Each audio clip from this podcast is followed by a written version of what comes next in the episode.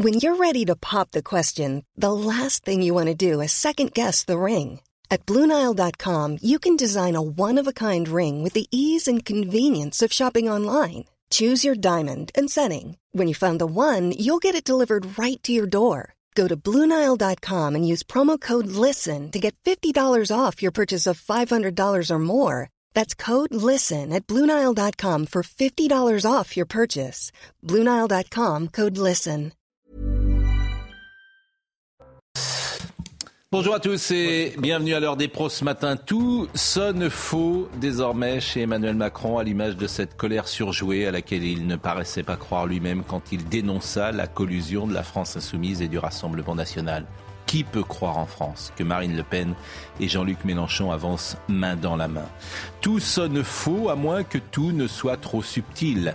Emmanuel Macron ne voit pas de lien entre la délinquance et l'immigration. Le réel n'existe pas. L'Élysée est une forteresse qui amortit les bruits de la ville. Le président est ailleurs. Il pense déjà à son bilan. Il cherche un successeur. Il est devant une maison en ruine et il explique qu'on peut encore dîner dans le salon. Que retenir? Hier, sinon que nous ne sommes pas une économie administrée. Comprenant, comprenez, il ne peut pas faire grand-chose. Que retenir, sinon un sentiment de lassitude, d'artifice et d'impuissance? Emmanuel Macron drague les républicains qui sont au fond la dernière carte qu'il peut abattre. Au poker, on dirait qu'il fait tapis. Attention, le président est joueur et chacun sait depuis 5 ans que parfois, il bluffe. Il est 9h01, Audrey Berthaud.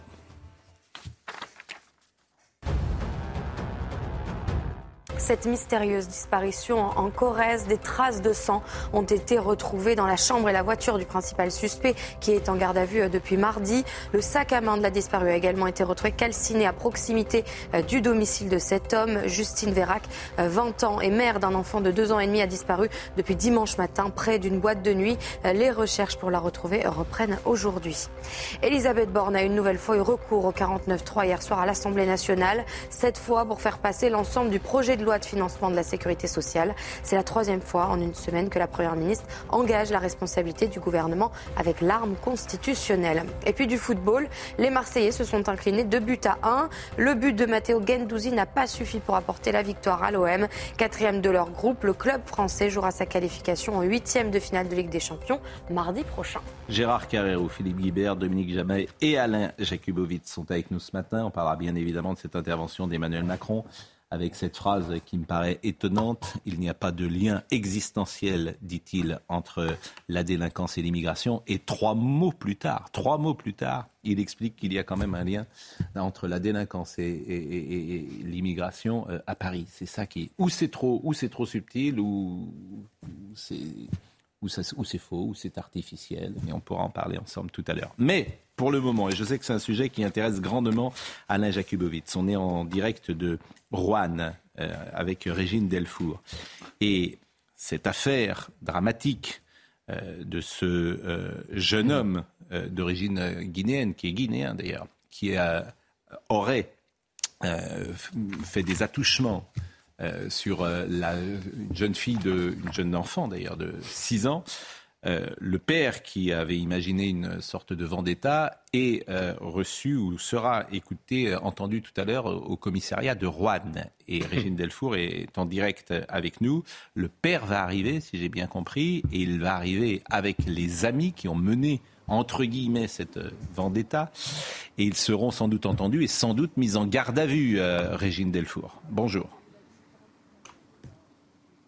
Oui, bonjour Pascal. En fait, le père est arrivé ainsi que ses trois amis. Ils étaient convoqués euh, ce matin à 9h du matin à l'hôtel de police euh, donc de Rouen. Euh, ils sont évidemment suspectés d'avoir roué de coups ce jeune mineur isolé qui, lui, est suspecté d'avoir agressé, sexuellement cette fillette hein, de, de 6 ans. Il s'était introduit une première fois dans le domicile donc des parents dans la nuit de jeudi à vendredi et il est revenu dans la nuit de vendredi à samedi. Ils avaient organisé donc ces trois, c'est le père de et son ami Boula Noir, ils avaient organisé une sorte de surveillance et c'est Boula Noir donc qui l'a repéré, qui l'a interpellé avec le père.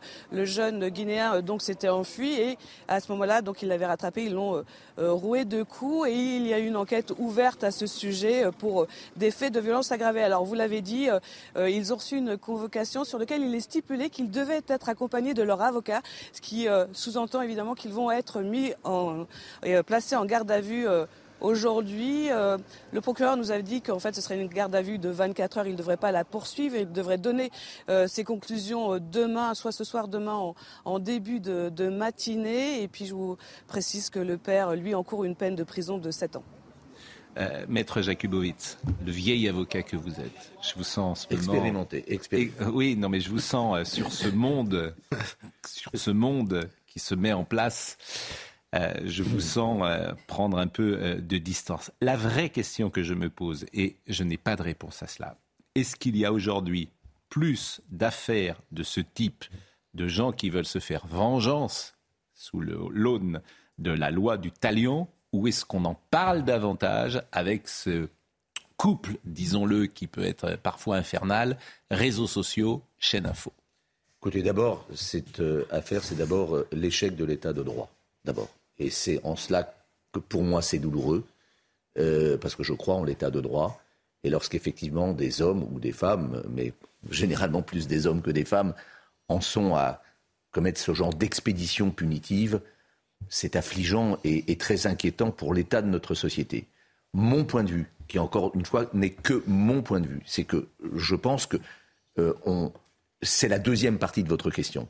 Je, pense qu'il n'y a rien de nouveau sous le soleil, que d'abord la vendetta, le, le œil pour œil, d'œil pour nom, etc. C'est vieux comme le monde. Il suffit de, relire la Bible, l'Ancien Testament, euh, et, de parcourir l'histoire de l'humanité. Euh, ce qu'il y a simplement, c'est qu'aujourd'hui, on en parle beaucoup plus. Regardez, vous, vous, êtes, il y a une tache de sang sur une jeune fille qui a disparu. Il y a déjà vos équipes qui sont sur place. Euh, ça fait la une de vos journaux. Euh, les réseaux sociaux s'emballent. Et évidemment, on en arrive à une situation qui est assez surréaliste d'ailleurs. C'est qu'aujourd'hui, dans cette affaire de Rouen, la suite est plus importante que l'origine. l'origine, c'est quand même, apparemment, une jeune fille qui a été agressée sexuellement, six ans, chez elle. On n'en parle pratiquement plus. En revanche, ce qui devient important, c'est la comparution du père qui effectivement a commis un acte qui n'est pas acceptable, que l'on peut comprendre dans son état d'esprit à lui à l'instant présent, mais qui n'est pas acceptable dans un état de droit.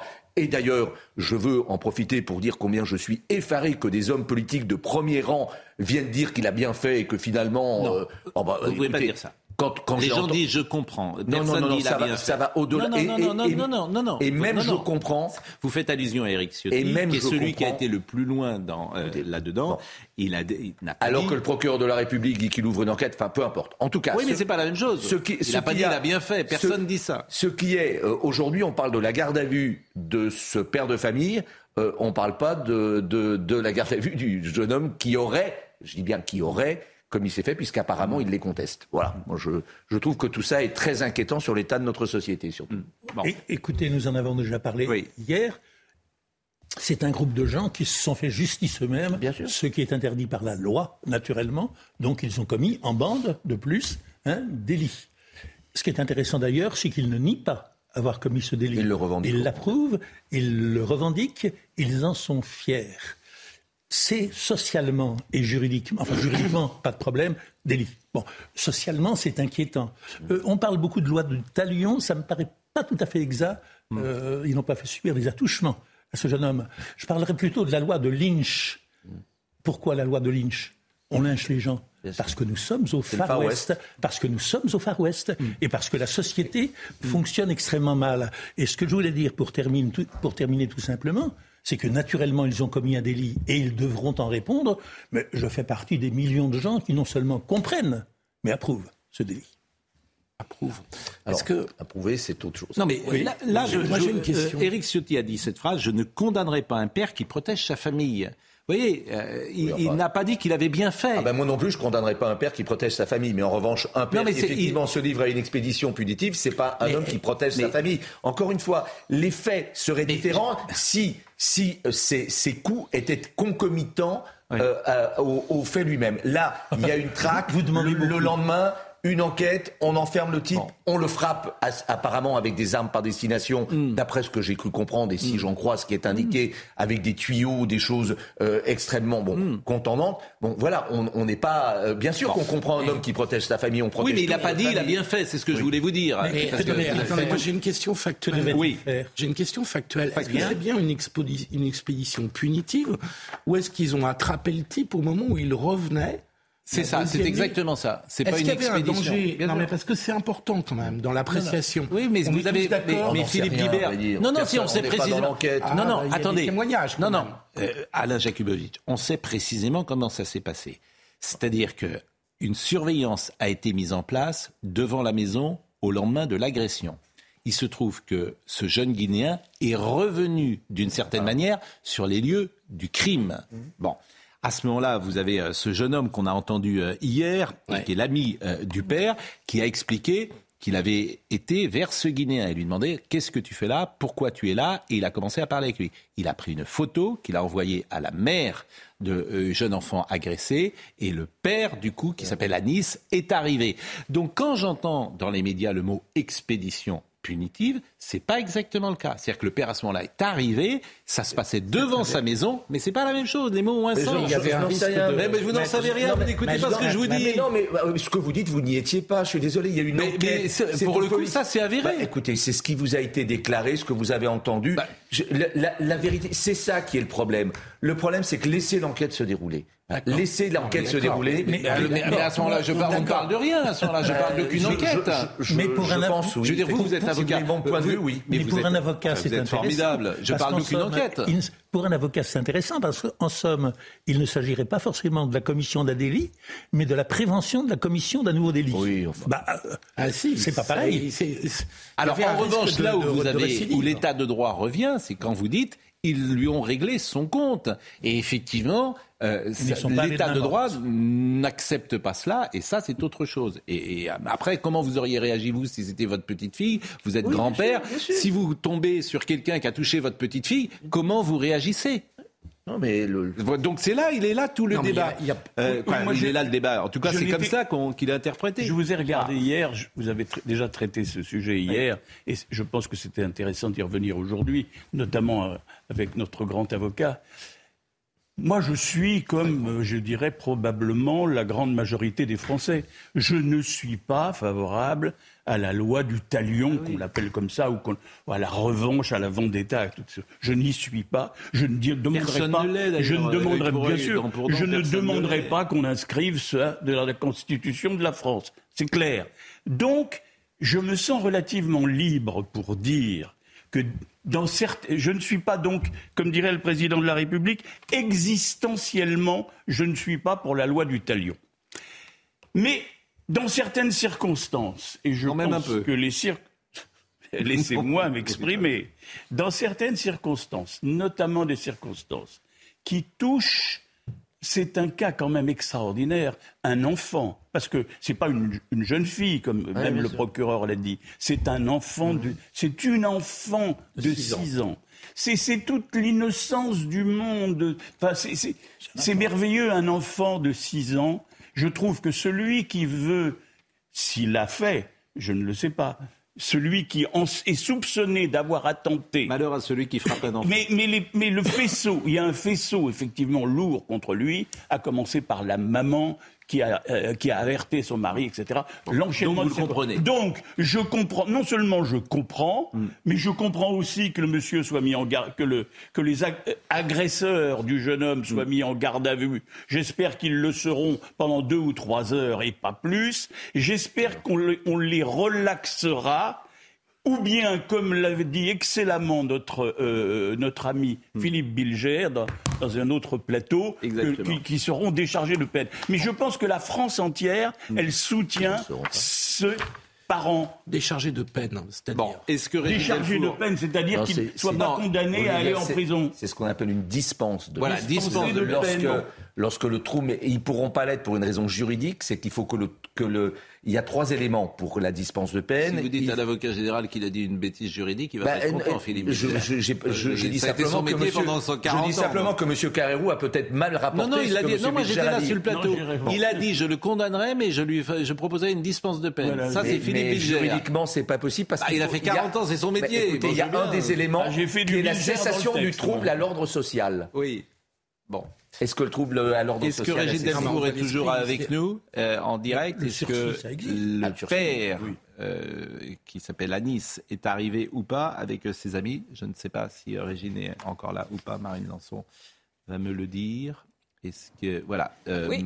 Est-ce que le père et euh, les amis du père sont arrivés à l'hôtel de police de Rouen Régine, oui ou non? Oui, oui, Pascal, euh, les, euh. Donc, euh, le père est arrivé un petit peu plus tôt, un, un petit peu avant 9h ce matin. Il était accompagné euh, euh, de sa femme. Et puis, euh, les euh, trois amis euh, sont arrivés. On les a vus euh, seuls, mais euh, ils doivent être accompagnés euh, de leur avocat puisqu'ils vont être mis, euh, placés en garde à vue euh, aujourd'hui. Ils sont auditionnés euh, donc dans le cadre de cette euh, affaire pour violence aggravée. Je vous rappelle qu'hier, euh, le mineur euh, isolé qui, lui, est en détention pour... il est suspecté euh, d'a- d'agression sexuelle sur la fillette de 6 ans. Il est euh, en prison, euh, dans une prison pour mineurs à mes yeux. Lui, il a été entendu hier en qualité de victime et donc c'est dans cette enquête qui est ouverte pour des faits de violence à son encontre que les quatre personnes sont convoquées aujourd'hui et vont être placées en garde à vue. Merci Régine et vous êtes avec Thibault Marcheteau. Voilà ce qu'on pouvait dire sur ce sujet, qui est un sujet sur lequel tout le monde a un avis, euh, forcément. Euh, Est-ce qu'il faut, euh, comment réagirait-on, comment vous auriez réagi, etc. Et ce que dit Gérard s'entend évidemment. il y a besoin d'une condamnation, mais effectivement, le degré de cette condamnation, je, je oui, parle du quand il y a père. besoin, arrêtez. Je- Si, il y a besoin, parce que Mais si non, mais- vous ne condamnez pas mais- ça, Bon, je- on est d'accord, on est tous d'accord qu'on le comprend. Oui. Et si vous ne condamnez pas ça, vous ouvrez la porte. Mais oui, bon, je- Mais le, le- le- le- c'est- Et ça c'est- peut être une condamnation un- symbolique. Il il y, a, il y a un principe dans notre droit qui est la personnalisation de la peine. Mm. C'est-à-dire qu'en fonction des éléments, effectivement, les juges vont moduler. Pardonnez-moi, Et- j'ai un cas, il y a un cas très concret où, euh, excusez-moi, où, euh, comment s'appelle cette dame qui a tué son mari? Elles sont plusieurs. Oui, Oui, mais euh, avec un, un coup de fusil. Oui, oui, je vois qui dont vous J'oublie euh, le nom. euh, on a considéré que. Alors, il y a- y a- il condamnée y a- quand même. Permettez-moi, permettez-moi. une Excusez-moi, je vous petite- avais coupé. hein. Alors, permettez-moi une petite nuance. D'abord, Oui. une Jacqueline Sauvage. son mari Voilà. comparé devant une cour d'assises, compa- comparé devant une cour d'assises avec un jury populaire. Oui. Et, et là, là, il y a une différence qui est Oui. assez sensible. Hmm. Le jury populaire peut avoir une approche, une sensibilité, une intime conviction qui peut être très différente des juges professionnels. Hmm. Bon, là, ce père de famille va comparaître devant un tribunal correctionnel, c'est-à-dire devant des juges euh, professionnels. Hmm. Et là, effectivement, le principe de la personnalisation de la peine, et on va prendre en compte évidemment l'ensemble des Hmm. éléments. Donc il y a une chose que je peux affirmer avec une quasi-certitude, c'est qu'il n'y aura pas de prison ferme, c'est Oui. évident, évident, mais en revanche, selon moi, il n'y aura pas de relax non plus. Parce qu'il y a aussi un message qui est envoyé à la société. Oui, voilà, c'est et ça. évidemment, les juges ne peuvent pas tolérer cela. Et ils ne l'accepteront pas. Donc il y aura une peine juste, mais qui, euh, qui ne sera pas dans les excès, ni d'un côté, ni de l'autre. En tout cas, c'est ce que je pense. Et je pense vraiment que c'est ce qui se passera. Bon, écoutez, le jury. Très le- court. le jury populaire, Oui, c'est-à-dire oui. la population Mhm. française, on l'a dit, elle comprend, et je pense qu'une large partie approuve. Mm. Et donc l'attention se reporte maintenant sur la réponse que la justice va donner à cette affaire. Et il y aura beaucoup d'attention dans le jury populaire que sont les Français sur la réponse que fait la justice. Est-ce qu'elle comprendra ou est-ce qu'elle appliquera bêtement le droit Bon. Euh, On voilà ce qu'on jamais pouvait dire. Oh que si, oh Non. que si. Bon, voilà ce qu'on pouvait deux sortes dire. de justice, vous le savez mieux Voilà ce qu'on pouvait dire. Vous voulez qu'on écoute euh, euh, Régine Delfour On l'a entendu déjà hier, mais un des amis du père, je vous propose de l'écouter de nouveau, qui raconte précisément comment ça a pu se passer. Qu'on soit dans un état de droit, ça je le comprends et je le cautionne. Et j'en suis bien heureux d'ailleurs, au passage. Mais qu'on puisse être mis en garde à vue alors que l'histoire a été très claire. Dans les auditions, tout le monde a été clair. Personne n'a cherché à dissimuler quoi que ce soit. C'est pas comme si on a dit oui, vous avez récupéré une personne euh, qui est sortie comme ça de son domicile. Non. Oui, ok, des coups ont été portés. Qui l'a nié? C'est intéressant ce qu'il dit. C'est-à-dire qu'il et, ça j'entends ce qu'il dit. C'est-à-dire que et, j'entends ça aussi quand j'entends parfois que les policiers qui ont euh, répondu à un refus d'obtempérer, ils sont mis en garde à vue. Et je trouve que cette procédure n'est pas adaptée aux policiers. De la même manière, il me semble que cette procédure en l'espèce n'est pas adaptée. C'est-à-dire qu'on peut l'entendre, mais il y a quelque chose de contraignant dans la garde à vue qui me paraît pas juste dans l'état euh, de euh, cette affaire. Mais ce n'est qu'un commentaire personnel. Oui, mais la garde, vous avez raison, la garde à vue a un côté humiliant. Voilà, je trouve qu'on peut, il peut être écouté, c'est vraiment d'enlever sa ceinture, d'enlever ses, chaussures, etc.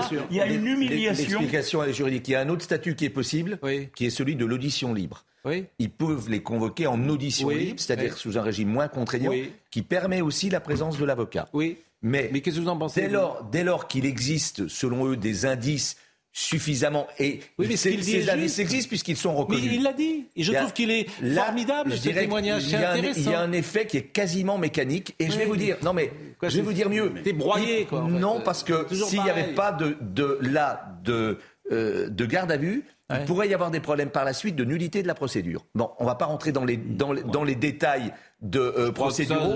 mais non, non, c'est une, une, garantie procédurale, y compris d'ailleurs pour la personne qui est, qui est en garde à vue. Enfin, si vous le dites, je veux bien vous croire. Ah, ben, euh, les audiences sont tombées hier. C'est très intéressant, les audiences, parce que ah les audiences ne mentent pas. Euh, Emmanuel Macron, la première fois, il a fait 5 millions 3. Bon, hier, il a fait 4 millions. Et c'est normal. Et la première fois, il avait fait 23% de part de marché. Hier, il a fait 18%. Et vous avez regardé l'émission? Parce que bah, oui, logique. Je suis même étonné qu'il y ait 4 millions de gens qui soient allés jusqu'au bout. Hein. Moi, ça fait 40 ans que je suis euh, des interviews présidentielles. Là, on avait l'exposé d'un inspecteur des finances qui jouait au DG de l'entreprise France et qui venait euh, briefer l'encadrement. Euh. Enfin, je veux dire, c'est moins d'empathie, c'est pas possible que ce qu'il a fait. Moi, je, en fait, je vais vous dire quelque chose. Citer dix chiffres en, deux minutes, en trois phrases, tout le monde décroche. Enfin, je veux dire, j'ai rarement vu un président de la République. Je pense que ni Nicolas Sarkozy, hmm. ni Jacques Chirac, ni François Mitterrand n'auraient pu faire une émission comme ça. Et Giscard l'aurait fait de façon plus brillante. Donc je trouve qu'il y a une dégradation dans la communication présidentielle d'Emmanuel Macron hmm. qui est terrible. Non mais moi, je ne vais pas dire j'ose plus rien dire parce que je me suis permis. Je crois qu'il est complètement hors sol et décalé maintenant. Mais c'est l'impression qu'il donne. C'est l'impression qu'il a Ce qui est terrible, c'est que tout son entourage ne voit pas ça. Et je pense qu'il est complètement, mais il est à côté. Hier soir, il s'adressait pas aux Français. mais moi, je rien dire. Il s'adressait pas aux Français. Mais non. Soir. Mais, mais faire de la politique, c'est parler aux gens. Et je pense qu'il a perdu le bojo. Exactement. Je pense qu'il a perdu. La différence entre les deux, c'est terrible d'ailleurs. Allez-y. Oui, non, mais tous les commentaires que j'ai écoutés hier soir, globalement, allaient dans ce sens-là. Euh, le lendemain matin, il y a rélecture parce que les éléments de langage passent de l'Élysée, etc. Mais, mais c'est vrai que tu sors de là, et on va parler tout à l'heure de ce qu'il a dit entre délinquance et immigration, mais comment peut-il dire sérieusement à la télévision, derrière la séquence qui vient de se passer depuis un mois, qu'il n'y a pas de rapport entre la délinquance et l'immigration Il n'a pas dit ça, mais euh, il n'a pas dit ça. Mais qu'est-ce qu'il a dit? Il a dit d'une part qu'il n'y avait pas de lien global entre non existentiel. Il n'y a pas de, Oui, existentiel. Mais il l'a dit, mais ne dites pas qu'il l'a pas dit. Vous voulez qu'on l'écoute tout de suite? On l'écoute tout de suite. Cette phrase, dans la même phrase, dans la, c'est là il a voulu dire que tout émigré n'est pas un délinquant en puissance. Et c'est important de où dire. Mais où il a une communication trop subtile, et à ce moment-là, effectivement, euh, on est perdu. Ah, la publicité, me dit euh, Marine Lançon. On est déjà en retard. Donc, euh, non pas Marine Lançon, mais Emmanuel Macron dans une seconde. Et 9h29, Audrey Berthaud. 8 Français sur 10 pensent que le gouvernement n'est pas efficace pour expulser les étrangers en situation irrégulière. C'est le résultat d'un sondage CSA pour CNews. Dans le détail, les Français âgés entre 50 et 64 ans sont les plus sévères à hauteur de 83%. Vous le voyez. Et puis les jeunes de 18 à 24 ans sont moins catégoriques avec 69% euh, qui disent non. Un jeu qui vire au drame dans le Nord. Un enfant de 7 ans est décédé en s'étouffant avec un Babybel. Deux enfants d'un centre de loisirs se seraient lancés c'est le défi d'avaler tout rond euh, le fromage. En arrêt euh, cardio-ventilatoire, l'enfant a été pris en charge par les pompiers, mais le garçon n'a pas pu être euh, réanimé. Et puis grand ménage d'automne au sein de Doctolib. Deux mois après une polémique sur des naturopathes, le site a décidé de se recentrer exclusivement sur les soignants référencés par les autorités, ce qui pousse vers la sortie près de 6000 praticiens du bien-être. 8 Français sur 10 pensent que le gouvernement euh, n'est pas efficace pour expulser les étrangers en situation régulière. Moi, ce qui m'intéresserait, c'est d'interroger les 20% qui pensent que le gouvernement est efficace. Ça, ça m'intéresserait vraiment de, connaître euh, leur explication. Alors, avant de parler d'Emmanuel Macron, avant également de parler du procès euh, sur le vol de Rio que vous suivez, parce que vous, vous, êtes avocat des partis civils, et ce que vous aurez à nous dire, je pense, c'est très intéressant. Juste un mot sur un événement dramatique, et c'est cette euh, jeune Justine, 20 ans, qui a disparu euh, depuis maintenant plusieurs jours. Jean-Luc Thomas euh, est en direct avec nous. Est-ce que ce matin, nous avons de nouvelles informations, Jean-Luc, et notamment, je crois qu'une battue avait été organisée ces dernières heures pour essayer de retrouver Justine alors écoutez, la battue s'est déroulée euh, hier euh, tout au long euh, de l'après-midi. Il y avait 80 gendarmes et policiers qui étaient positionnés ici dans le hameau de Eusat-le-Haut que vous voyez juste derrière. Les policiers sont revenus ce matin, mais il n'y a pas de battue précisément. Des policiers qui barrent la route pour accéder à la maison du jeune agriculteur de 21 ans qui est toujours euh, en garde à vue. Cette garde à vue a été prolongée de 24 heures euh, hier. Et puis les informations euh, que l'on a, les dernières informations, eh bien, ce sont les informations qu'a pu donner hier la procureure de la République du tribunal judiciaire de Brive-la-Gaillarde.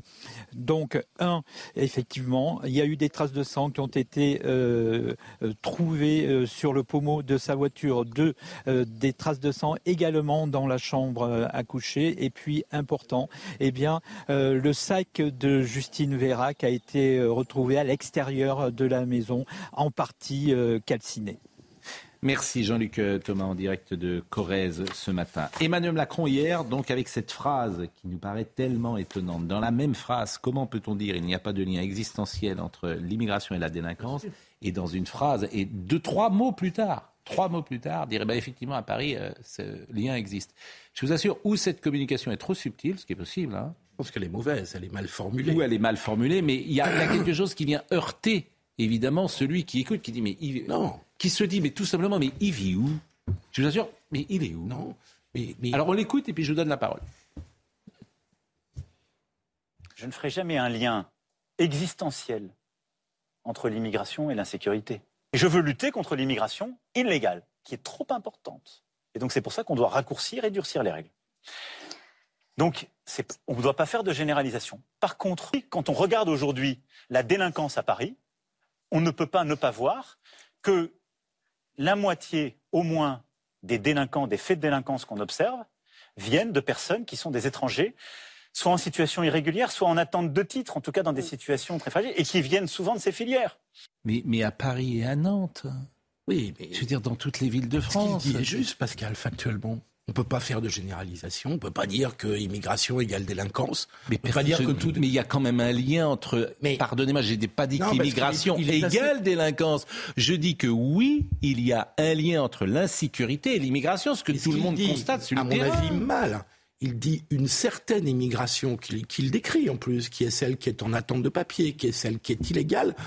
C'est pas toute l'immigration, mais il y a. Oui, mais c'est bien de faire le, de le rappeler parce qu'il y, y, a des gens qui pourraient l'oublier. Non, mais le mot existentiellement, le, le, mal choisi. non, il est, pas, il est très bien choisi.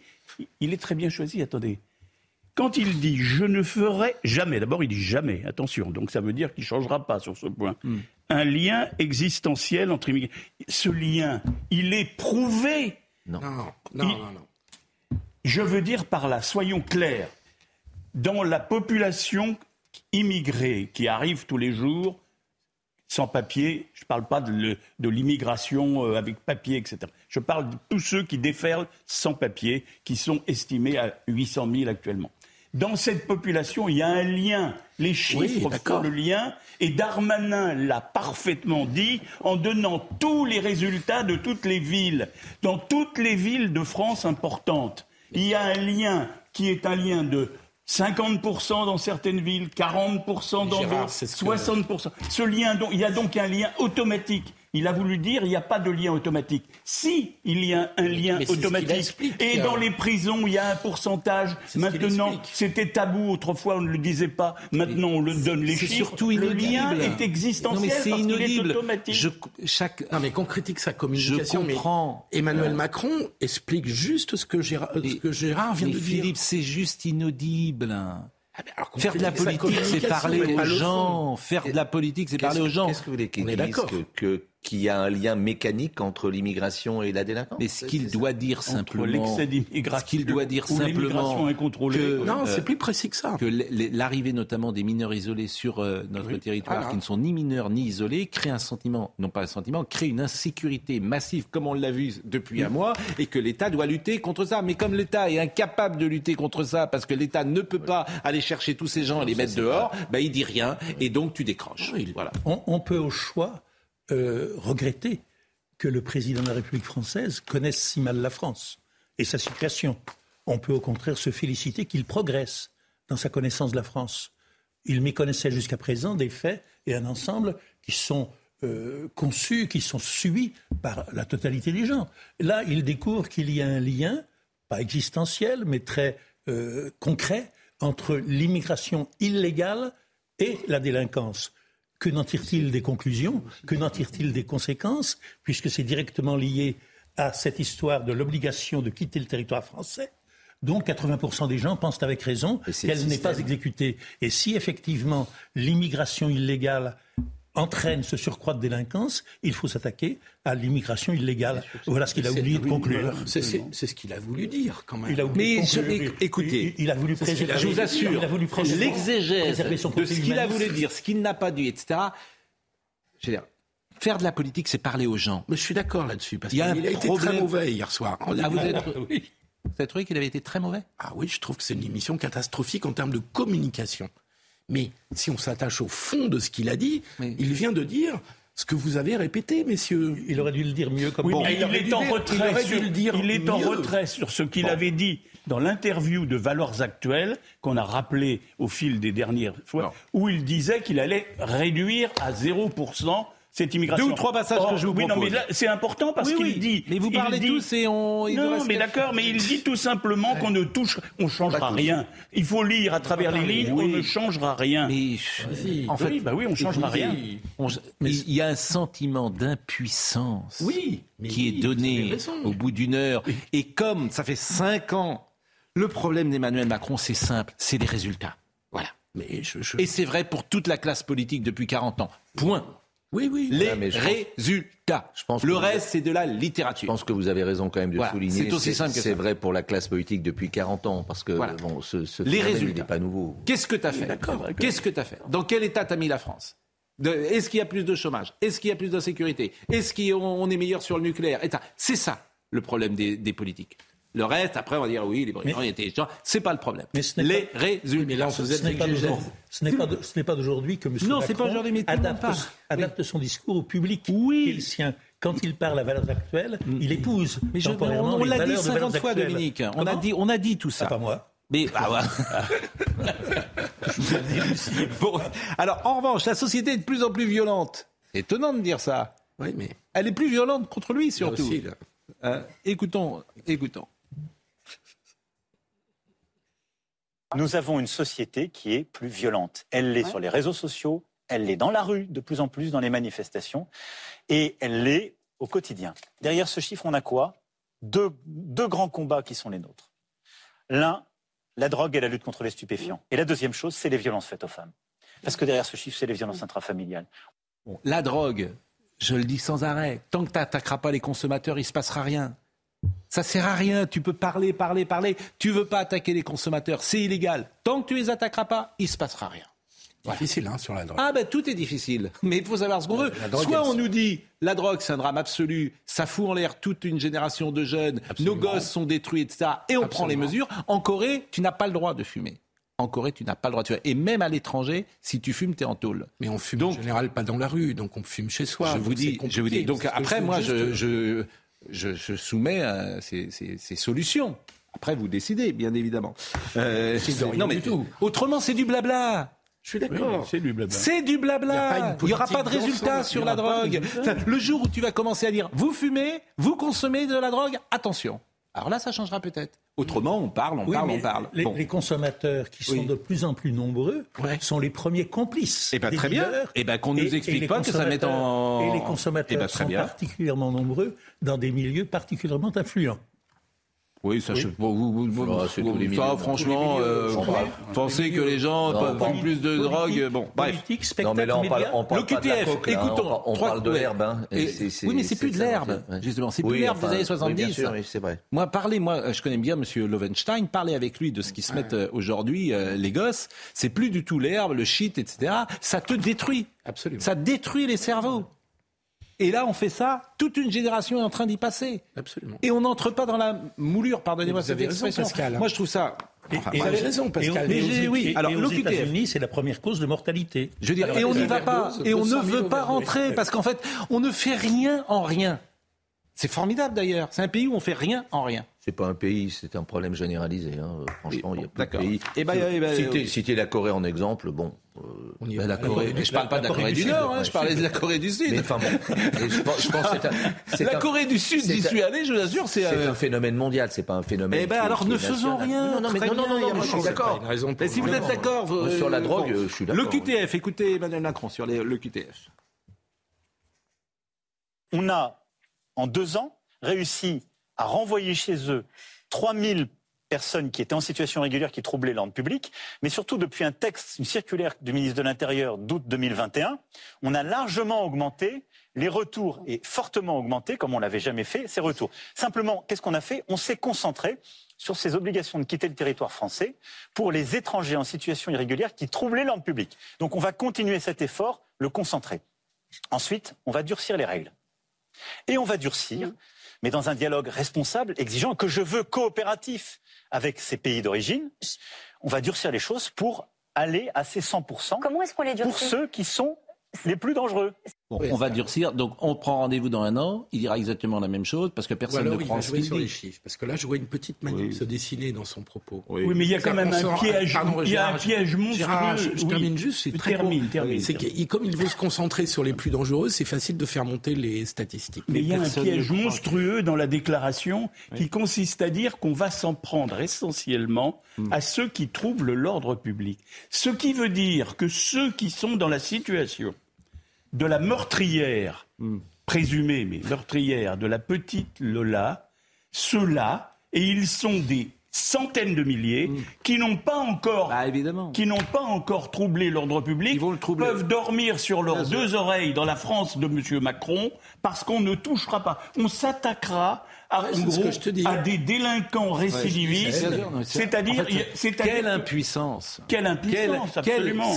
de dire ah ben, les, autres on les laisse. Mais, quel, vous rendez compte l'état de la France? Est-ce que vous rendez compte l'état de ce pays non plus, hein. Il n'a pas dit les autres on les laisse. Il dit mais ils peuvent rien. Mais, mais t'en as 120, t'en as 600 000. Me semble-t-il. Moi je l'ai pas entendu. J'étais en audience. Il n'a pas dit. Mais, mais, mais, en, revanche, il dit effectivement la priorité c'est quand même les délinquants. Ce qui me paraît quand même un avançons, avançons, avançons. parce qu'on écoute. Se féliciter qu'il y ait 3000 résultats alors qu'il y a 500 000 personnes qui sont sous, sous enfin, bon, ça, il n'emporte pas seul la responsabilité, c'est quand même assez il la partage, hein, il la partage. Mais, je, mais je vous dis pas ça. Moi, je suis pas pour le défendre, ça m'était Mais moi non plus, je veux pas le défendre. Je voudrais qu'il prenne des décisions. Hmm. Voilà. Et surtout qu'il soit pas dans le déni. Mais le, je rêve d'un homme politique qui dirait bon, ça va plus du tout. Mais tout ce qu'on fait depuis 40 ans, ça va pas du tout. On va tenter de faire sur ça. Ces EQTF, l'inefficacité dans le système lui-même. Il, je suis bien d'accord. Il, est à l'origine. Mais je suis d'accord. Il, est l'inefficacité est consubstantielle à la procédure. C'est-à-dire que quand vous dites à quelqu'un, tenez, je vous remets un papier, vous devez quitter la France dans les délai de 30 jours. Vous savez pas où il est, vous savez pas, il n'y a aucun contrôle, etc. Comment voulez-vous Mais, Alain, il faudrait qu'il soit bien sot pour partir. Alain, Alain, vous ne m'écoutez pas tous les matins. Vous avez bien raison. Vous avez autre chose à faire. Il y a une phrase. Il y a une phrase depuis le 1er septembre que je dis tous les jours. Si tu changes pas de logiciel dans tous les domaines, ça ne marchera pas. En tout cas, dans celui-là, c'est certain. Mais dans tous. Bien sûr. Dans tous, dans tous. Tu peux les prendre tous un par un. C'est-à-dire que notre, notre approche de tous les sujets n'est pas la bonne. Avec toute la bonne volonté politique qui pourrait être la sienne, avec le système actuel, il ne peut pas le faire. L'alliance avec les Républicains. L'alliance avec les Républicains. l'alliance avec les Républicains, qui est sa dernière bouée de sauvetage, hein, ou sa dernière carte. Écoutez. j'ai vu en même temps, ces derniers jours, au Parlement, qu'il y a des députés d'un groupe euh, justement intermédiaire du, du centre, m'appelle Lyot, qu'il y a les parlementaires du groupe Les Républicains qui n'ont pas voté cette motion de censure. Ils ont donc envoyé un message clair. Nous, on ne veut pas bloquer le gouvernement. On n'est pas prêt à tout. Moi, je pense qu'avec ces parlementaires-là, qui aujourd'hui ne sont pas dans la majorité, bah, le gouvernement et la majorité à l'Assemblée a intérêt à travailler, à engager pour passer la réforme sur le travail, la réforme sur les retraites, la réforme sur euh, l'immigration que nous allons faire, la réforme sur les énergies renouvelables et, euh, le nucléaire. Et oui, je souhaite qu'il y ait une alliance une alliance. Donc là, c'est clair, c'est ce qu'il réclame. C'est la ligne Sarkozy. C'est la ligne Sarkozy. Avec un et vrai programme du gouvernement, hein, et c'est pas seulement il y a quatre points essentiels. Et c'est sa dernière bouée d'ailleurs, parce que là, effectivement, ce serait, il aurait gagné la partie si les LR basculent. Ah bah, mais les, les, électeurs LR, ils veulent pas ça. Hein. On ne sait pas. Mais les Allez leur parler.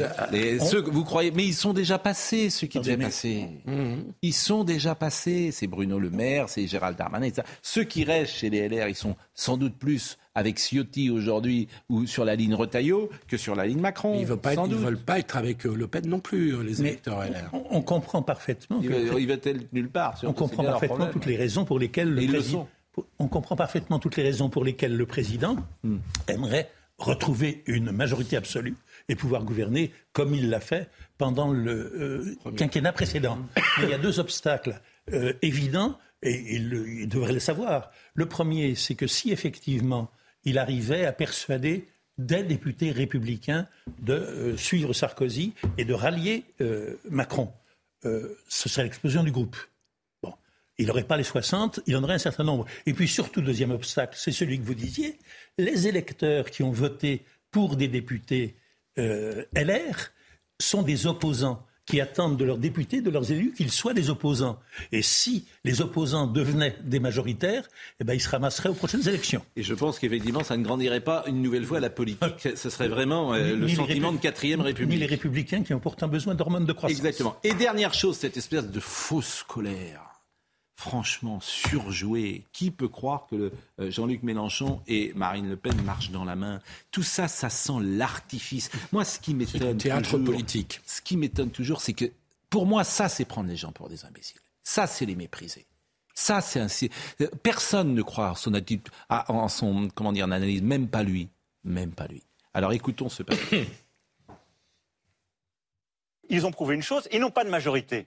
Mais ils ont surtout prouvé quoi? Qu'ils étaient prêts, socialistes, écologistes, communistes et LFI, à se mettre main dans la main avec le Rassemblement national. Alors qu'il y a la guerre en Europe, qu'il y a la crise, qu'il y a le désarroi de tant de familles et qu'il nous faut être aux côtés des Français, ils ont montré une chose. Ils ne sont pas du côté du mérite, de l'ordre, du travail, de la solution, de l'avancée. Ils sont du côté du désordre et du cynisme. Et je vous le dis, ça ne mènera à rien. Parce que ces gens-là ne sauront pas demain gouverner ensemble. Ils se sont tous écriés qu'il fallait faire barrage l'un à l'autre. Puis il y a un côté de son moral qui oui, oui, bien sûr. Et c'est une fausse colère. Enfin, il le répète deux fois, ce qui me met en colère. Bah, parler, c'est ridicule. Là, il est ridicule. Franchement, là, il est ridicule. Oui, et puis tout le monde sait que l'émotion de censure, c'est un vote négatif.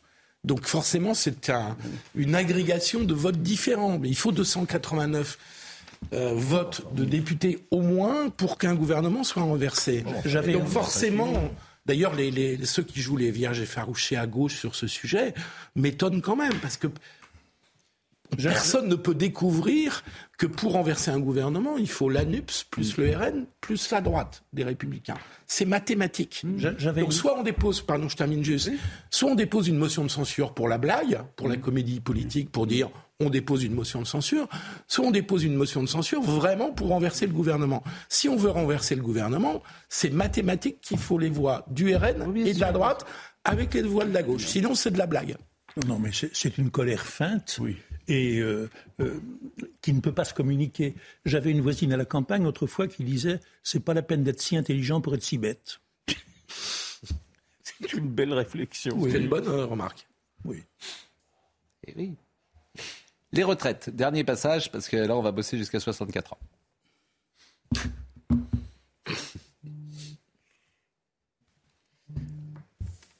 Les retraites. Est-ce que certains sont prêts à s'engager, à dire, nous, on ne veut pas aller jusqu'à 65 ans, mais par exemple, on serait prêt à aller jusqu'à 64 ans, mais en contrepartie, si vous faites ce geste, on est prêt à travailler un peu plus de trimestres. Parce qu'il y a une autre façon de faire. C'est pas que l'âge légal, c'est travailler un peu plus de trimestres. Moi, je suis ouvert.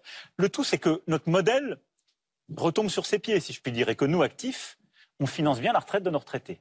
Donc oui, il y a une concertation, mais pas pour ne rien faire.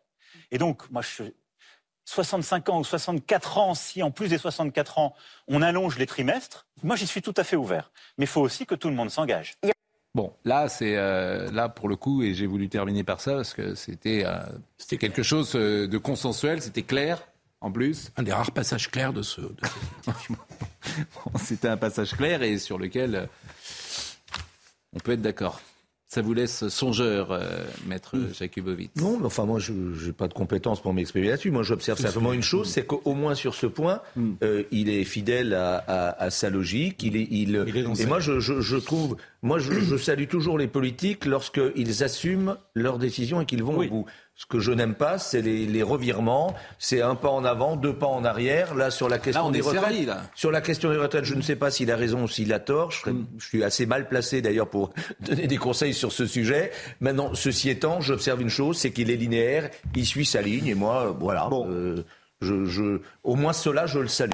On va recevoir Alain Bauer dans une seconde, qui est professeur de criminologie, l'encyclopédie des francs-maçons et des francs-maçonnes. Ah. Hein, vous êtes franc-maçon, euh, Alain Jakubowicz? Non. non. Non, mais. Enfin, ah bah, je vous non, je Si vous l'étiez, vous le diriez mais, mais, je sais pas, je crois qu'on ne le dit pas. Mais en tout cas, ah je, je, ne suis pas franc-maçon, mais j'ai beaucoup de respect pour euh, l'humanisme de ce de ce courant de pensée. Voilà. Mais oui, je, ne sais pas. Alors, est-ce que la franc alors c'est un fantasme, hein, la franc-maçonnerie? Oui, on va me dire depuis la Révolution française. C'est un fantasme. Euh, je veux dire, ceux qui nous regardent pensent parfois que tout le monde médiatique euh, s'échange des codes, des francs-maçons, euh, etc., que les postes sont donnés aux uns et aux autres. Donc là, vous allez tout savoir avec Alain Bauer, qui a écrit ce bouquin, l'encyclopédie des francs-maçons. Et puis on essaiera quand même de parler de deux ou trois informations qui nous ont également intéressés euh, dans ces dernières heures, et notamment la mort de Pierre Soulages, par exemple, que vous appréciez peut-être, que vous connaissiez peut-être, que vous aimiez peut-être. Je ne sais pas. Ah, c'est d'abord, c'est un Aveyronais, ce qui est important. Oui. La pause, à tout de suite.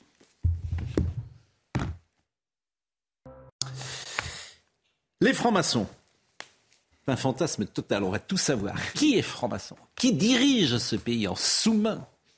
Grâce à Alain Bauer, qui fut en son temps grand maître du Grand Orient de France. Rue Cadet, c'est bien cela? C'est toujours là. Il y a toujours, ça existe toujours. Ah oui. Ah oui, ça tous les soirs, des loges se réunissent avec des gens, des hommes ou des femmes Les midi et le soir. Et uniquement des hommes Non, non, non, non, des hommes et des femmes. C'est mixte le Grand Orient? C'est devenu mixte. Non. Oui. Ah, enfin, c'était la première obédience qui a reconnu les sœurs comme des frères comme les autres, oui. et ensuite euh, qui a accepté que les loges les initient. Donc maintenant, dans les loges, il y a mixité. Celles qu'ils veulent. Il y a des loges féminines aussi. Alors, ailleurs. À la grande loge féminine. Audrey Berthaud, il est 10h. La suite de l'enquête à Roanne, le père de famille qui a tabassé euh, l'homme suspecté d'avoir agressé sexuellement sa fille est auditionné en ce moment au commissariat euh, de la ville. Ses trois complices vont être également entendus. Euh, Boula Noir, ami et voisin du père qui a participé au passage à tabac, dit avoir des remords mais pas de regrets. Total Energy annonce 6,6 milliards d'euros de bénéfices au troisième trimestre par rapport au même trimestre en 2021. Son bénéfice est en partie dû au prix record du gaz. En plein débat sur les super profits des compagnies énergétiques, Total Energy a déjà engrangé en 9 mois plus de profits que l'an dernier.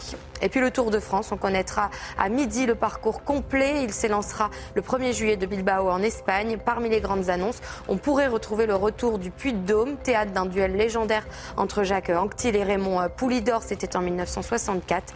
Le tracé de la grande boucle féminine sera aussi dévoilé. Avant d'évoquer euh, les francs-maçons, deux choses dans l'actualité qui ont fait réagir. D'abord, la une du numéro de demain de Charlie Hebdo, du numéro d'aujourd'hui, qui a été dévoilé sur les réseaux sociaux. On y voit le cadavre d'Éric Zemmour, nu dans une valise, un drapeau français dans les fesses, avec comme titre Zemmouricide. Et un policier qui dit ça va encore être récupéré par l'extrême droite. C'est un dessin de Riss. Euh, c'est vrai que c'est Charlie Hebdo, mais euh, la valise, euh, après le drame qu'on a vécu, utiliser la valise dans laquelle était la jeune Lola, chacun pense.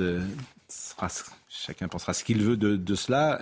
le mot zémouricide, on peut la revoir peut-être cette une, euh, Zemmouricide, ça va encore être récupéré par l'extrême droite. C'est vrai que ça fait réagir sur les réseaux sociaux. Je ne sais pas si vous avez. au francocide. Oui, bien sûr. Zemmour ça, a n'a pas échappé. Alors je ne sais pas si. Mais, euh, mais, Zemmour a beaucoup récupéré. Enfin, c'est lui qui est allé le plus loin dans la classe politique, quand même.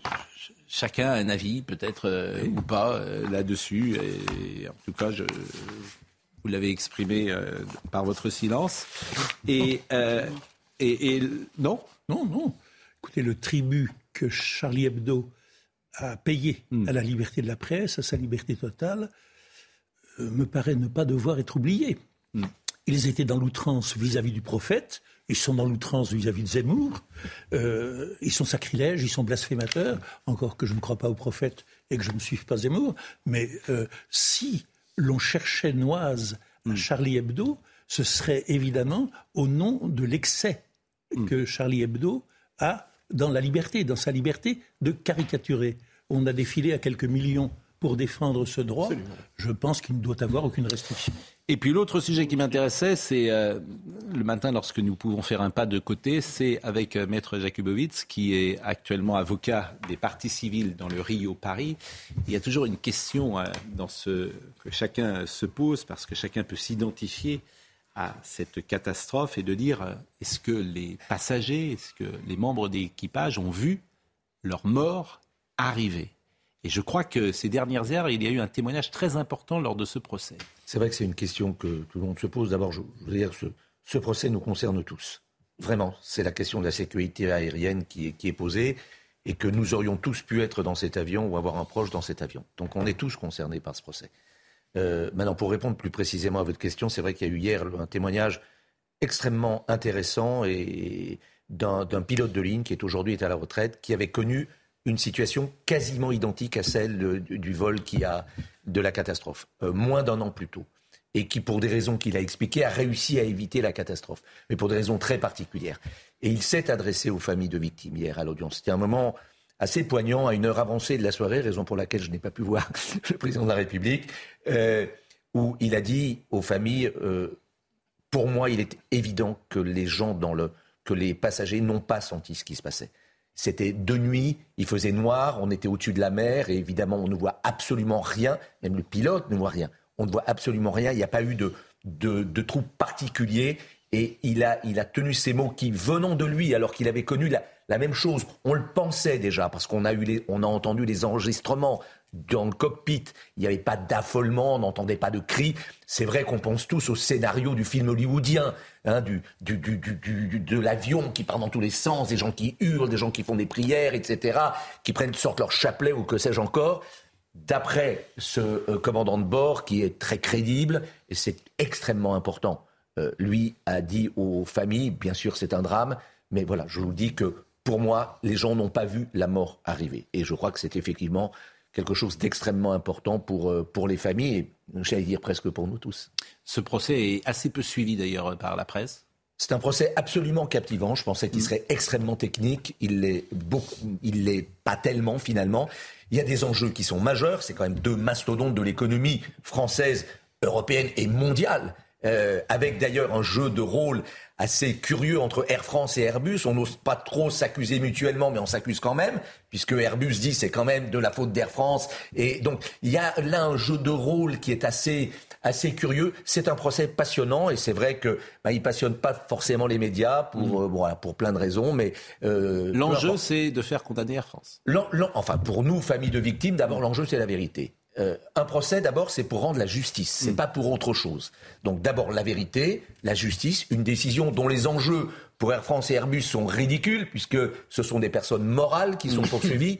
La peine encourue maximum est de 225 000 euros. Pour se défendre, l'un et l'autre ont déjà dépensé des millions et peut-être même des dizaines de millions d'euros mm. d'experts, de que sais-je encore. Donc, évidemment, c'est la question de la réputation qui est en cause. Bien sûr, et c'est de dire, ben, est-ce que Airbus est pour quelque chose dans ce drame? Est-ce que Air France est pour quelque chose dans ce drame? En termes de renommée, en termes de, communication, évidemment, les enjeux sont infiniment plus importants. Alain Bauer, qui fut donc euh, grand maître, pendant combien de temps? Trois ans. Pourquoi vous avez arrêté? Ah, D'abord parce que le Grand Orient, on ne peut pas y rester pour l'éternité. On a droit à deux mandats maximum. Le premier mandat, vous apprenez le boulot comme conseiller mmh. de l'ordre, membre du conseil d'administration. Et le deuxième, si vous en sortez bien, vous êtes élu euh, grand maître. Mmh. Après, euh, c'est terminé. On revient au rez-de-chaussée. Mmh. On appelle ça sur les colonnes, à la base. Euh, et c'est une cure de désintoxication extrêmement utile. C'est intéressant d'ailleurs parce qu'on ne veut pas que le pouvoir, au fond, voilà. reste. C'est une, maison, c'est une maison très démocratique. Certes. Et vous êtes toujours aujourd'hui membre du Grand Orient? Adhérent de base. Mais vous y allez? Bah, quand je peux, oui. Malheureusement, euh, j'ai un métier un peu compliqué. Puis comme, comme j'ai expliqué, j'ai beaucoup donné parce que pendant les sept années où j'ai été et conseiller de l'ordre, puis euh, garde des sceaux, euh, procureur général au Grand Orient, puis grand maître adjoint, puis grand maître, j'y étais tous les soirs et tous les week-ends. Donc j'ai pris de l'avance et, et, là, je compense. Bon, c'est un fantasme, la maçonnerie, bien évidemment. Chacun imagine que pourquoi pas sur ce plateau, il y a des forces obscures qui sont là. Partout. Des... Partout. Ils sont partout. Bon, euh, l'influence de la maçonnerie, euh, elle est évidente au XVIIIe, au XIXe siècle, à un moment où la société est cadenassée, elle fait avancer euh, la société, elle est humaniste, etc. Mais aujourd'hui, à quoi elle sert la maçonnerie? Ben, C'est une bonne question parce que je me suis posé exactement la même quand j'y suis rentré. Et en fait, j'ai découvert une, sorte de une sorte de révélation qui était que, alors que j'étais un militant rocardien dans mm. un PS mitterrandiste, comme j'ai expliqué, j'ai été 20 ans rocardien sous Mitterrand, j'ai été téflonisé pour l'éternité, parce que la mm. question n'était pas de savoir si ce que je disais ou ce que Michel Rocard disait avait un quelconque intérêt, mm. bon ou mauvais, c'était t'étais rocardien, c'était nul, t'étais mitterrandiste, c'était mm. bien. Et inversement, il faut être honnête, hein, oui, euh, surtout euh, un processus très... Vous savez que monsieur était rocardien quand il était jeune. Mais j'ai, j'ai, je suis arrivé au jeune rocardien après. Ah, oui, vous êtes connu, oui. Moi aussi. Ah ben, vous voyez. Non, mais je veux dire par là l'opposition était mm. telle que la question n'était absolument plus de savoir ce qu'on se disait, mm. mais d'où on le disait. Mm. Donc ça devenait insupportablement chiant et inutile. Or, dans un parti politique, le débat d'idées avait quand même un certain intérêt. Il y avait deux organisations qui, avaient des, qui faisaient du débat d'idées. Les chevènementistes et les rocardiens. Hmm. Et entre chevènementistes et rocardiens, on peut dire quand même que c'était le grand écart, en fait, on pouvait dialoguer. Oui, mais on est loin de la maçonnerie, là. mais je vais y arriver. Oui, sur le fond. Donc, en 1980, hmm. je décide d'aller voir ailleurs et on me dit, tu sais, dans les loges, il y a un truc un peu bizarre. D'abord, les gens, d'abord, t'apprends à fermer ta gueule pendant un an, ce qui, pour un militant, je serais jamais accepté. Vous devriez peut-être faire ça. Jamais. euh, mais c'est compliqué. Hmm. Ensuite, du coup, tu apprends par le silence à écouter les autres parce qu'il faut meubler. Mm. Une année de silence, c'est très très long. Mm. Et après, tu découvres avec intérêt que euh, le fait de ne pas parler le premier a beaucoup d'avantages. Tu dis beaucoup mm. moins de conneries pas inutile. Et deuxièmement, tu reprends de ce que disent les autres des idées hmm. qui viennent soit renforcer, soit atténuer, soit moduler. Mais ma question est à quoi elle sert aujourd'hui eh dans la société sur le plan politique Après, peut-être qu'elle a d'autres. Qu'elle sert à autre chose. Au réseau, que sais-je. Ah bon. Mais à quoi un bon débat, un bon débat en politique ou à la télévision, quand vous êtes plusieurs, c'est un débat qui est un concours de décibels d'où personne n'arrive à finir une phrase et où seul l'animateur, oui, seul l'animateur en sort grandi. vous me dans la maçonnerie, dans la maçonnerie oui. il n'y a pas d'interruption. Oui, mais vous, comprenez ma question. Est-ce qu'elle pèse sur la société? C'était ça ma question. Elle pèse sur des La dernière loi, dit-on, euh, maçon ou maçonne, c'est ah bah, la loi Neuwirth. Non, c'est pas exact. D'abord, il y en a eu quelques-unes d'autres. C'était le revenu minimum euh, d'insertion, par exemple. C'est une proposition maçonne qui s'appelait RMU et qui est devenue RMI. la CSG... 30 ans. Bah, demandez la dernière. Elle a quand même 20 ans de moins que l'autre. Mm. Et puis la prochaine, ça sera probablement le droit de mourir dans la dignité. Mm. Car vous pensez que c'est l'influence des maçons, le droit de ah mourir bah, dans la pure production euh, de la maison. Euh, on en pense qu'on en veut. Oui, hein, bien sûr. Vous posez la question, donc je, vous la donne. Donc, euh, j'ai écrit un, petit bouquin qui était les questions à l'étude des loges depuis l'origine pour montrer ce qu'avait été l'influence exacte, mm. réelle de la maçonnerie sur un certain nombre de sujets. Alors il y a plein de sujets, il y en a des très désagréables, un peu progressifs sur le revenu. Alors ce sont nos amis et frères de la Grande Loge de France, donc j'en profite pour leur repasser le bébé. Euh, mais il y en a d'autres comme euh, la contraception, vous avez raison. Euh, c'est la loi Neuwirth. Mais ce que je voulais dire, c'est que comme la société aujourd'hui a avancé et qu'au fond, on est quand même dans une société où, l'humanisme a gagné, disons-le, par rapport à, non. au 18e. Non, non, il est en régression. Il est en régression. c'est une société qui est devenue. Euh, vous trouvez qu'on est en régression oui, Massive. Mais alors, oui, mais alors, euh, quel exemple vous fait, vous fait dire ça? Bah, vous regardez euh, l'ensemble de la gestion. Par exemple, aujourd'hui, la République n'est plus une évidence, la démocratie n'en est plus une non plus, la, paix est en régression, la mm. laïcité est en danger, quelle, que soit la mm. conception qu'on donne de la laïcité, parce que mm. je ne suis pas sûr que soyons tous d'accord sur ce que ça veut dire. Euh, mais dans la réalité, nous sommes dans une société qui est en train de se rétracter euh, et de se refermer. La maçonnerie, c'est plutôt l'espace où elle continue à permettre le dialogue, l'ouverture et éventuellement le progrès scientifique d'abord, parce que comme vous l'avez dit, c'est comme ça qu'elle est née mm. de, des, amis d'Isaac Newton, mm. mais euh, aussi sur des questions politiques, sociales. Le respect, par exemple, des opinions des autres par l'interdiction de l'interruption le fait qu'on aille jusqu'au bout de ce qu'on a à dire, bon, si possible pas pendant trois heures, euh, qu'on puisse dialoguer avec quelqu'un mm. d'autre qui a un avis euh, différent, le fait qu'à la fin, il y a une synthèse qui est faite non pas par les deux interlocuteurs, mais par un troisième qui dit, bah, écoutez, à la fin de cette réunion, il ressort d'intéressant ceci, ceci et cela, mm. sont des sujets qui ne sont plus évidents dans la société. Mm. La société, elle est aujourd'hui plutôt dans le clash et l'affrontement plutôt que dans le dialogue et la construction. Donc elle sert encore à en même temps que toutes les paroles aujourd'hui s'entendent, alors que dans les années 70, elles ne s'entendaient pas forcément toutes. Convenons que la presse, Dominique Jamais et Gérard Carrero, qui sont deux anciens journalistes, savent que l'ORTF ou, ou, que le service public à l'époque était quand même beaucoup plus sous contrôle qu'il n'est aujourd'hui, et que cette liberté-là existe davantage dans la presse qu'elle n'existait il y a 30 ans. Oui, mais le fait de passer de ferme ta gueule à cause toujours n'est pas un progrès. Non, mais ça, c'est autre chose. Parce qu'il n'y a pas de construction. ça, c'est autre chose. Il n'y a pas de. Oui, mais c'est. J'entends ce que je veux dire. Oui. Et y compris en vous écoutant le matin, moi, plutôt le matin que le soir, j'avoue. Euh, il faut reconnaître cette euh, réalité. C'est-à-dire que euh, à la fin d'un clash, il n'y a rien. Oui, mais il n'y a pas de clash dans notre émission. Non, je vous parle dans la société. Votre question est sur la société. Oui, mais je suis, de l'émission je suis prêt à transformer votre émission en loge, si vous voulez, mais public. visibles, car elles, ont, elles sont nées dans le, elles sont nées dans, dans l'espace libre. Hein. C'était, Alors, les réunions clandestines étaient interdites à l'époque, et donc les loges, elles sont nées dans les bistrots au rez-de-chaussée de. Alors, j'entends bien. Bon, ça c'était l'interview. Par ailleurs, on y mangeait. Ça c'était l'interview officielle. Là, je viens de faire l'interview officielle. Ah bon enfin. Et puis maintenant, je vais faire l'interview euh, officieuse, ce qu'on dit pas. Est-ce qu'il y a des gens qui rentrent pour des mauvaises raisons? Oui. Est-ce que vous les repérez tous? Non. Est-ce que les gens euh, parce qu'ils sont maçons, on s'échange des codes et on déplace en plus Est-ce que ça permet à des places professionnelles dans la ah, professionnelle euh, La promotion. voilà, la promotion. Voilà, ça c'est tout le fantasme qui existe. on dit par exemple, chez les policiers, il y a beaucoup de francs-maçons. Chez les chefs de cuisine, il y a beaucoup de francs-maçons. Chez les grands chefs, voilà, ils sont surreprésentés. Est-ce que tout cela est vrai ou pas? Surreprésentés, je ne sais pas, parce qu'ils partent d'une tradition. Quand Napoléon, car tout est né de lui, décide d'avoir une maçonnerie impériale car il veut la même qu'à Londres. Napoléon, tous les jours, il lit la Gazette de Londres. Et il dit, je veux la même. Parce que la maçonnerie britannique est la colonne vertébrale de l'Empire britannique.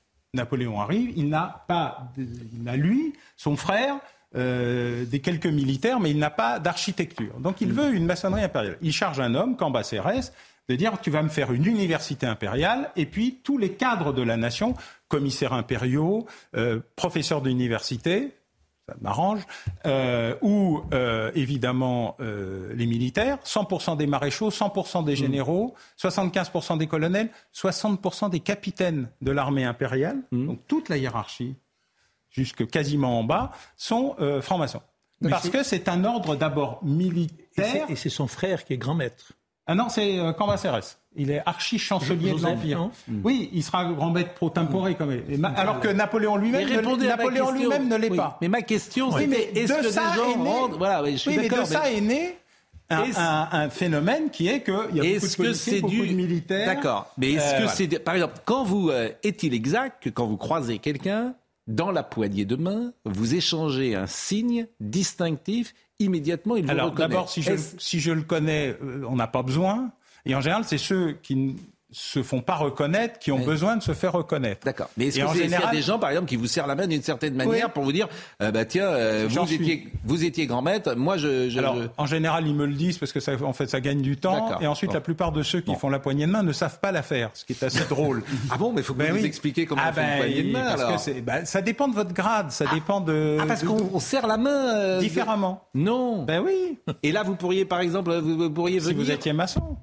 Ah, autrement, vous n'avez pas le droit de me serrer la main comme un maçon. J'ai le droit de vous serrer la main comme un maçon, mais comme a priori vous ne l'êtes pas, j'ai pas de raison de le faire. C'est à vous euh, si vous aviez été initié est-ce qu'il y a des mots Est-ce qu'il y a des mots qui sont échangés dans un dîner, genre euh, un, mot, un, mot de code? Non, mais ça fait sourire. genre, je, il est je vais en à général de ma tante. Oh, il a dit ça. Tiens, bon.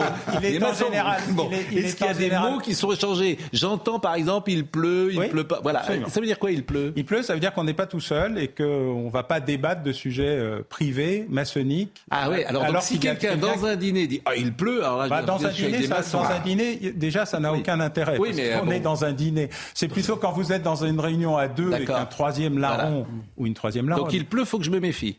Non, il pleut, ça veut dire qu'on va s'arrêter de discuter de sujets privés ou intimes. Mais comme ça arrive pour d'autres sujets d'ailleurs. Bon, il y a la formule j'ai dit également, non euh, Ah, j'ai dit, c'est à la fin du. Oui, c'est ça. Non, mais tout le monde l'utilise. C'est comme en vos grades et qualités. Bonjour en vos grades et qualités. C'est une formule purement maçonne. Il l'appelle de détresse à tout le monde. L'appel de détresse dont on dit qu'il y a un certain nombre de gouvernements de la Troisième République. Alors, c'est arrivé une fois. Alors, c'est arrivé une fois. Et alors, c'est exactement l'inverse de euh, Madame Rousseau à l'Assemblée.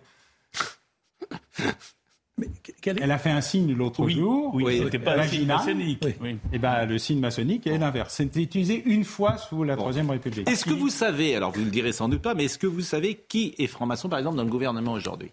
Euh, je ne sais pas qui est franc-maçon dans le gouvernement aujourd'hui parce que je m'en fous. Oui. Euh, mais ceux qui le. Ah moi, je m'en fiche pas parce que vous nous diriez, vous nous donneriez des informations. Mais je n'ai pas le droit. Oui, c'est ça. Moi, j'ai le droit de dire que je le suis. Oui. Je vous le confirme. Je fais mon outing public euh, mm. qui n'intéresse personne puisque je l'ai fait dès le début. Bien sûr. Mais euh, j'ai le droit de dire qu'un franc-maçon est franc-maçon, ce que je fais dans le livre d'ailleurs. Oui, alors, est-ce qu'il y a eu des présidents de la République francs-maçons sous la cinquième? Non. Sous la cinquième, non. Le seul qui aurait pu l'être est Jacques Chirac. qui regrettait d'ailleurs euh, de ne pas l'avoir été. Son grand-père l'était. Il était philo-maçon, très très, très proche des idées maçonneries, ce qu'on appelle un maçon sans tablier, pardonnez-moi. Mais sur le fond. Ah oui, d'ailleurs, euh, oui, oui pardonnez-moi. C'est-à-dire que quand on entre en loge, vous n'êtes pas habillé comme ça. Quand on entre en loge, je suis habillé comme ça. Non, vous avez quand même des. Euh... Ah oui, je mets un tablier. Vous mettez un tablier. Qu'est-ce que vous mettez des encore? gants. Des gants.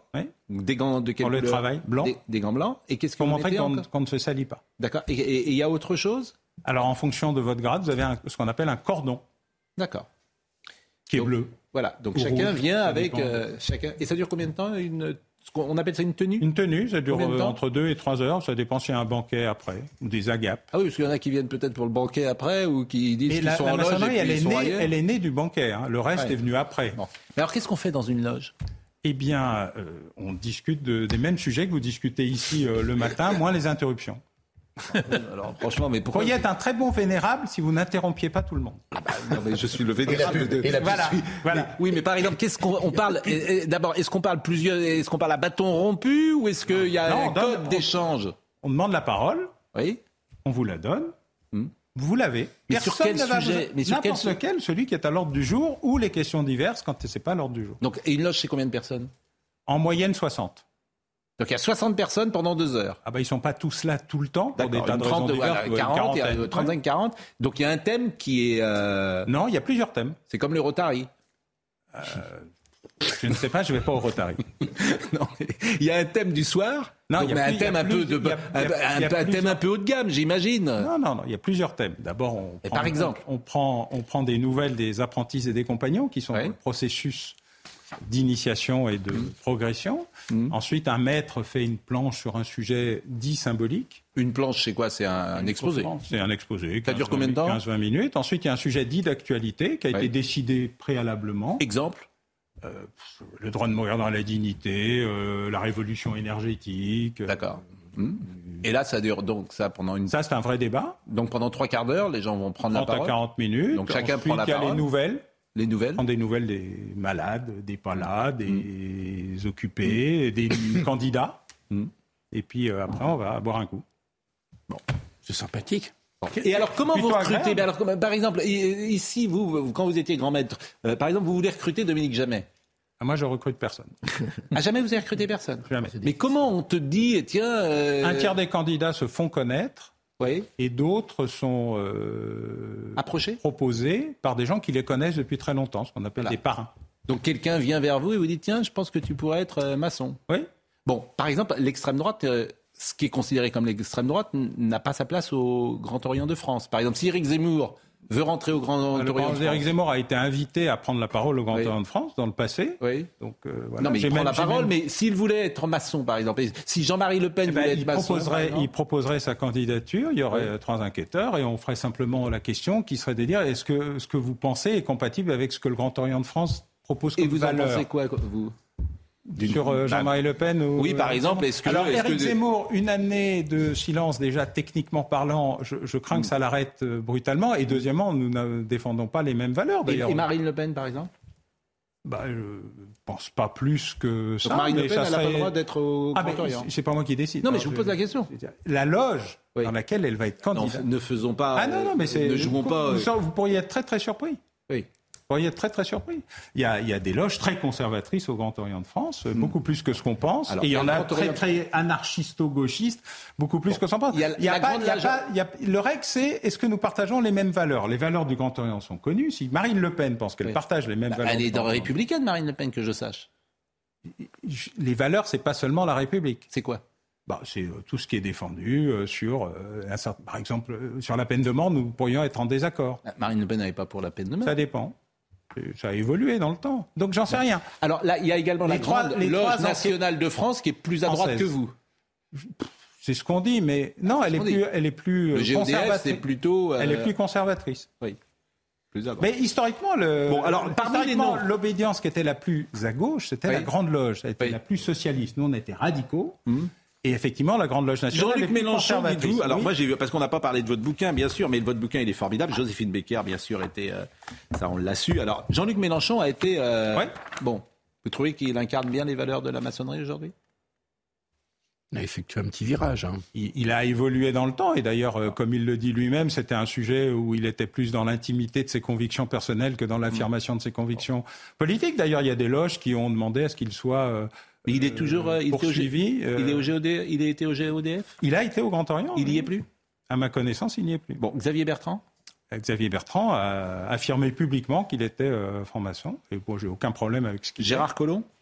Gérard Collomb, c'est le premier à avoir dit avant les élections est-ce que j'ai le droit de dire que je suis franc-maçon? Donc je lui ai dit mais non seulement tu as le droit, mais tu as le devoir de le dire. Non seulement lui, mais les cinq ou six frères qui étaient sur sa liste l'ont dit. Et je lui ai dit c'est une garantie que cette question-là ne sera plus jamais posée parce que nous n'avons aucun problème à affirmer ce que nous sommes. C'est même un devoir. Moi, je suis pour le devoir de dire qu'on est. Manuel Valls Oui.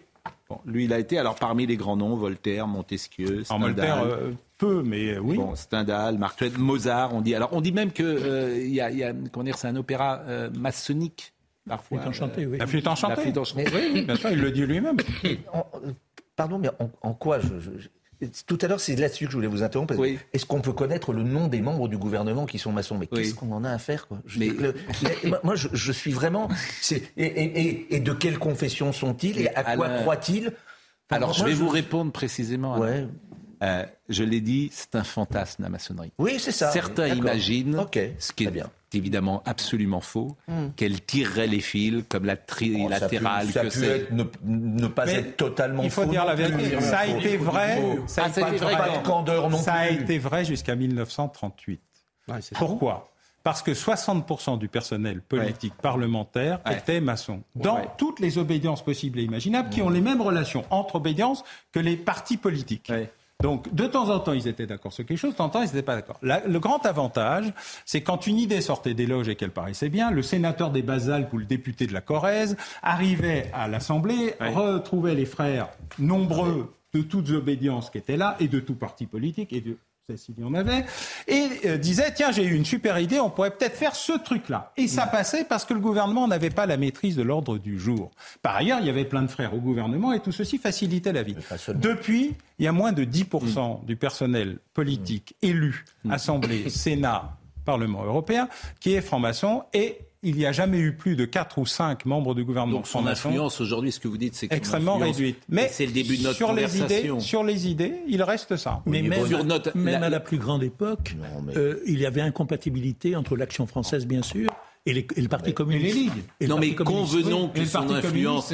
Non, c'est le Parti communiste qui, dans la 22e condition, a interdit l'appartenance à la maçonnerie. convenons que l'influence de la maçonnerie euh, a baissé, sans doute, dans la société. Euh, sur la vie politique, sans discussion. Sur la vie politique peut-être, mais au niveau local, il ne faut pas faire d'angélisme non plus. Ah il, y a eu, il y a eu quand même des moments dans telle ou telle ville, dans tel ou tel tribunal de commerce ou quel, des, des ah choses, des choses. Il faut, il faut pas d'angélisme. Alors, Alors dites-moi, dites-moi, ben, racontez-moi. Qu'est-ce que vous avez constaté C'est de, de, notoriété. Euh, Monsieur Bauer le sait très bien. Mais quoi Dans la magistrature, on, on, peut, on a pu à une certaine époque arranger un frère ou, ou, avantager on ceci protège les frères. Bien sûr. Dans les tribunaux de commerce, c'est très net. Ailleurs, non. Mais oui, bien sûr. Dans les tribunaux de commerce, c'est très net. C'est pour ça que Ailleurs, non.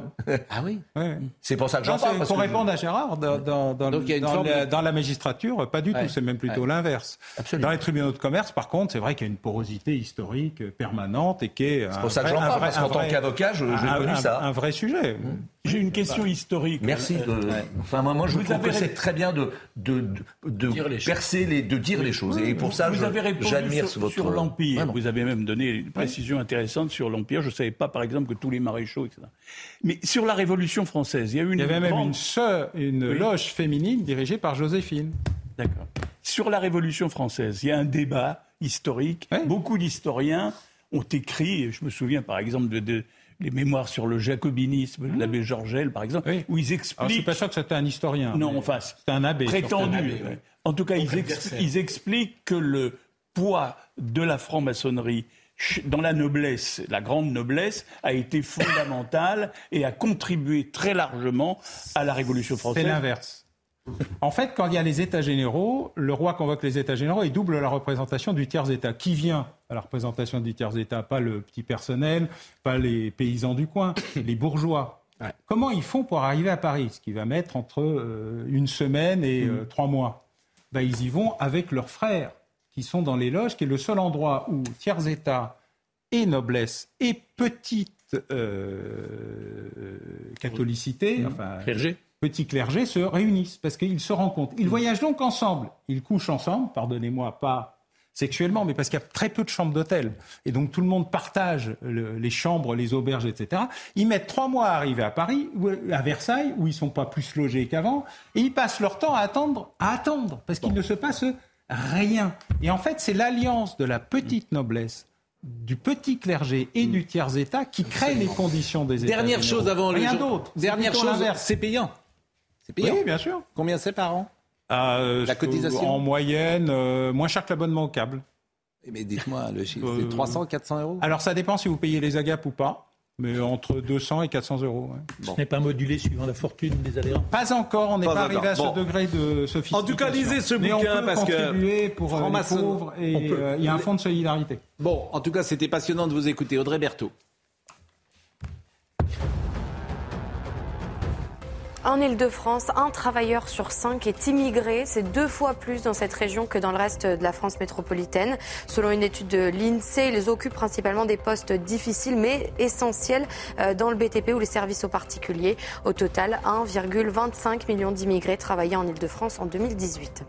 Matignon confirme l'envoi à Kiev de systèmes antiaériens Crotal. Le ministre des Armées affirme que cette aide ne met pas notre pays en danger. Nous ne faisons pas de cession qui mettrait la nation française en danger déclaré précisément hier Sébastien Lecornu lors d'un débat sur le conflit au Sénat. Et puis l'été, en plein euh, mois d'octobre, regardez les températures attendues aujourd'hui 27 degrés à Bordeaux, 28 euh, à Biarritz, 32 dans les Landes et à Pau dans les Pyrénées-Atlantiques. C'est 11 degrés de plus que les normales de saison. Des températures également très douces la nuit pour un mois d'octobre. Alors à la réalisation aujourd'hui, c'était Audrey Missiraka. À la vision, c'était Alice Saillet. Au son, c'était Grégory Possidalo et Neil Stop, Marine Lançon, Corentin Brio, Alban Gamet de Saint-Germain était avec nous et Morandini dans une seconde. Mais c'est la dernière chose que je vais vous demander. Je sais que vous n'avez pas le droit de laisser passer des codes, mais vous dites que vous avez été vénérable.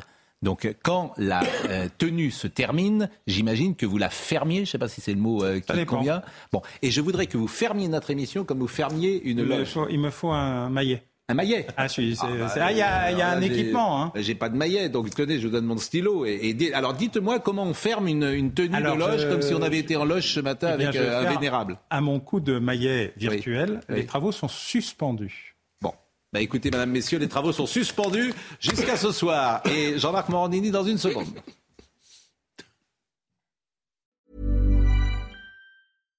Hi, I'm Daniel, founder of Pretty Litter. Cats and cat owners deserve better than any old-fashioned litter. That's why I teamed up with scientists and veterinarians to create Pretty Litter. Its innovative crystal formula has superior odor control and weighs up to 80% less than clay litter. Pretty Litter even monitors health by changing colors to help detect early signs of potential illness. It's the world's smartest kitty litter.